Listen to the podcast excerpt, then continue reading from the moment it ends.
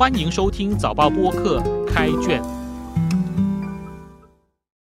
我是联合早报的吴汉军，让我们一起走入新加坡文学的世界。今天分享一首诗《喜乐》，作者归无人。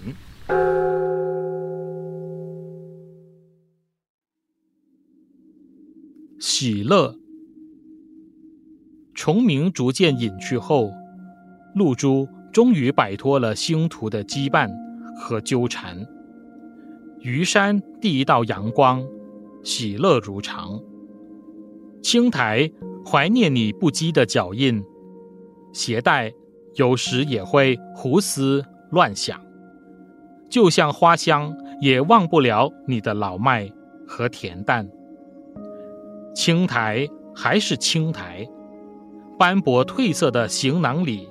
有你，浅白的诗行还在路上继续打转，也许思绪早已不再金黄，字字如涌似残，裹着层层迷人的远方。一转头，三千院里浅浅的微笑依然，湿透每一行。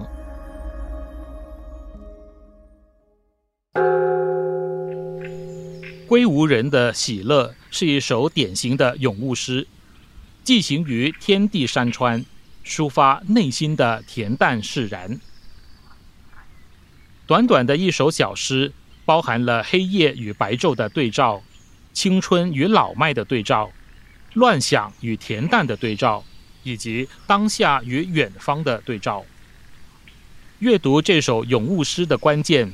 必须先知道作者当时身处何地，是抱着什么样的情绪和心态去成全他的喜乐。其实，作者也没有刻意隐藏，诗里面有两句很明显的点出他的所在地。第一句是“虞山第一道阳光”，还有一句是“三千院里”。全世界叫虞山的地方不止一处。但是跟三千院有关的，大概就是日本京都左京区天台宗寺院所在地的大圆山区，那里素有鱼山之称。大圆区寺院众多，其中以三千院最著名。三千院有别于京都的一般寺院，这里凭借着自然环境与地理优势，让寺院里呈现清幽安详的气氛。明白了，作者当时是处在一个那么空灵清静的环境，就不难理解他在整首诗的情绪酝酿和心境。再回头来看诗歌的前五句，虫鸣逐渐隐去后，露珠终于摆脱了星途的羁绊和纠缠，余山第一道阳光，喜乐如常。作者先以自然界黑夜与白天的交替，虫鸣渐隐，晨露凝聚，黎明破晓，带出时序运转的大自然规律，而喜乐也是天地自然如常的存在。接下来五句，青苔怀念你不羁的脚印，携带有时也会胡思乱想。就像花香，也忘不了你的老迈和恬淡。这里就暗含时光与青春的流逝。或许作者年轻时曾到访过三千院，踩着年轻不羁的脚步在青苔上留印。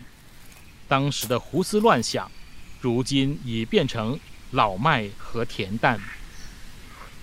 这里要注意的是。作者诗中的你，可以是一个他深切怀念的人，但也可能是指他自己。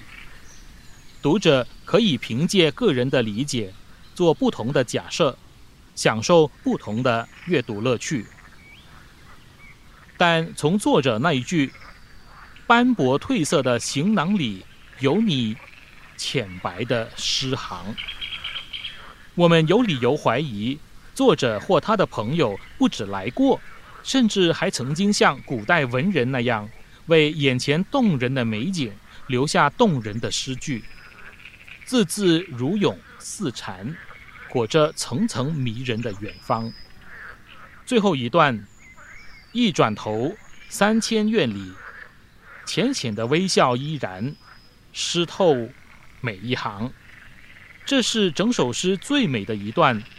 仿佛可以感受到宋代辛弃疾的“蓦然回首，那人却在灯火阑珊处”的意境。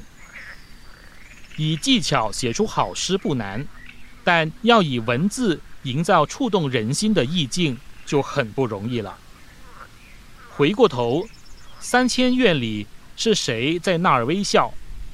为何湿透？为谁湿透？每一行指的是诗吗？这些问题都没有一定的答案，你只能去感受诗人的心情，参与他的故事，而不去苦苦追问事实的真相，那样就够了。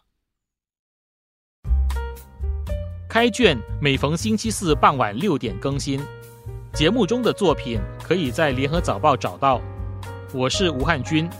今天的节目由联合早报副刊和早报播客制作，赏析写作郑景祥，录音王文义，后期制作何建伟。新报业媒体联合早报制作的播客，可以在早报的 SG 以及各大播客平台收听，欢迎你点赞分享。